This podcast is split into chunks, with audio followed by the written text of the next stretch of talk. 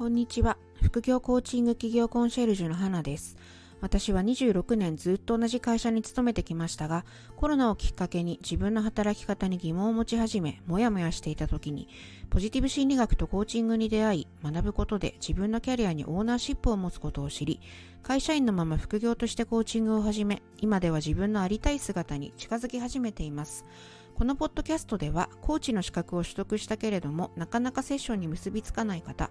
IT スキルが足りず、もしくは苦手で自分の URL が作れず一歩踏み出せない方、自己肯定感が足りず、私なんてと思い、自分のコーチングをクライアントに提供できない方などに、私自身の体験をベースに会社員のまま副業としてコーチング起業するコツを配信していきます。ご興味を持っていただけたらフォローしてくださいね。それでは配信をお楽しみください。こんにちは、花です。えー、今日はちょっともう今日曜日の夜なんですよね。で23時36分なわけです。で、えー、今日は特別な予定は入っていなかったので、もう、例えば、えー、睡眠時間の確保のために10時に寝ようと思ったら、できる環境にあるんですけれども、またこんな時間になってるんですよね。まあ、そういう自分を責めたくなりますが、この自分を責めるっていうことについて、ちょっと今日お話をしようかなと、今思いつきました。今日ある方と午前中ミーティングというか、まあお話、ズームでお話をさせていただいたときに、なんか私はその会社員のまま起業をしていて、で、まあ何人かいらっしゃったんですけれども、その中でもすごい、なんていうか、成果を出してるよねっていうふうなことを言っていただいたんですよね。ただ、まあそういうふうに言ってくださる方が何人かいらっしゃって、それすごく嬉しいんですけれども、私あんまりそういうふうに自分に対して思うことがないんですよ。なんかいつもななんかこうまだまだできるとかまだまだ足りないとかもっと頑張ったらなんか大きなことができるかもしれないとか常に常に自分を駆り立ててるんですよね。で、それ何なんだろうなと思って、まあ、考えたんですけど、まあ、あの、明確な答えが出てくるわけではないんですが、なんかおそらく小さな時から子供の時からの思い癖っていうかまあ親の影響が大きいんだと思うんですけど結局なんかこういう話をしていくとなんか大抵は親とのこう関係性だったりとか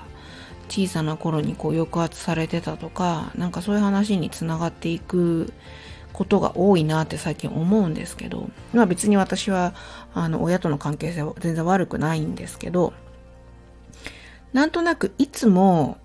こう、頑張らなきゃいけないとか、うん、なんかすごく自分をこう、修行して、修行僧のように、なんかまだまだだっていうふうに思ってる節があるんですよね、小さい時から。なので、こう、目標達成型みたいな、えー、ことは結構得意で、うんーんと、いついつまでに何々を、えー、完成させてスタートしなきゃいけないみたいなところに向かって、まあ、コツコツ型じゃないんですけど、ややこしいですね。コツコツ型ではなく、なんかもうやると決めたら即実行みたいな感じで、もうどれだけ早く、例えば何かこうランディングページをリリースするとかっていうようなことでも、とにかく誰よりも早くそれをあの、達成していたいみたいな、そういう変な競争心みたいなのが、なんか湧き出てくるんですよね。なので、まあ、行動が早いっていう風に言われたりも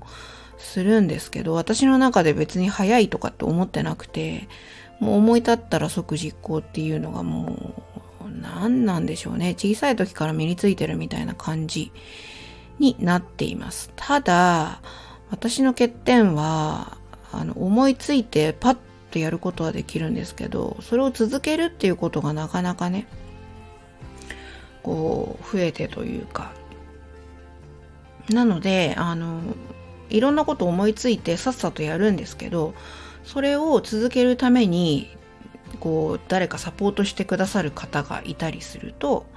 結構サービスとか、えー、なんだろうなプロジェクトみたいな、まあ、本業の方でもうまくいくんですよね。で起業するって、まあ、私は今会社員のまま起業してるわけなんですけれどもこう起業って結局その会社の枠の中でこう決められたことをやるっていうのと全く違って自分でどんどん、えー、試しては失敗し試しては失敗しその中からいくつかこう成功するものがあってそれをこう売り出していくみたいなことの繰り返しなんですよね。だからまあ、ある意味私みたいにこうさっさとこう行動してやるっていうのは起業するっていう点ではもしかしたら、えー、強みなのかもしれないんですけどかたやそれをねあの本業の方で、えー、ななんかすぐ新しいことを思いついてパッパッとやろうとするんですけどその先にこう実行してるやつとこう並行してやるわけなんですけど、まあ、私はそっちを忘れてるわけじゃない自分の中では同時並行してやってるつもりなんですけど会社の中ではすぐ新しいものに飛びついてみたいな感じでこう出る杭は打たれる感がこう出てくるんですよね。なのでせあの居場所を変えたらすごく行動力あっていいねって褒められるようなことでも今本業の世界だとあまりそれをこう良しとされないっていうような世界にいてなんかこのもどかしさというかモヤモヤというかうーんなんかその個人事業主と会社員の違いなんでしょうかね。なんかこううまくいかないなって思って、えー、会社から帰ってくるっていうことも多々あります。なんか今日何を話していたんだかよくわからなくなってきましたが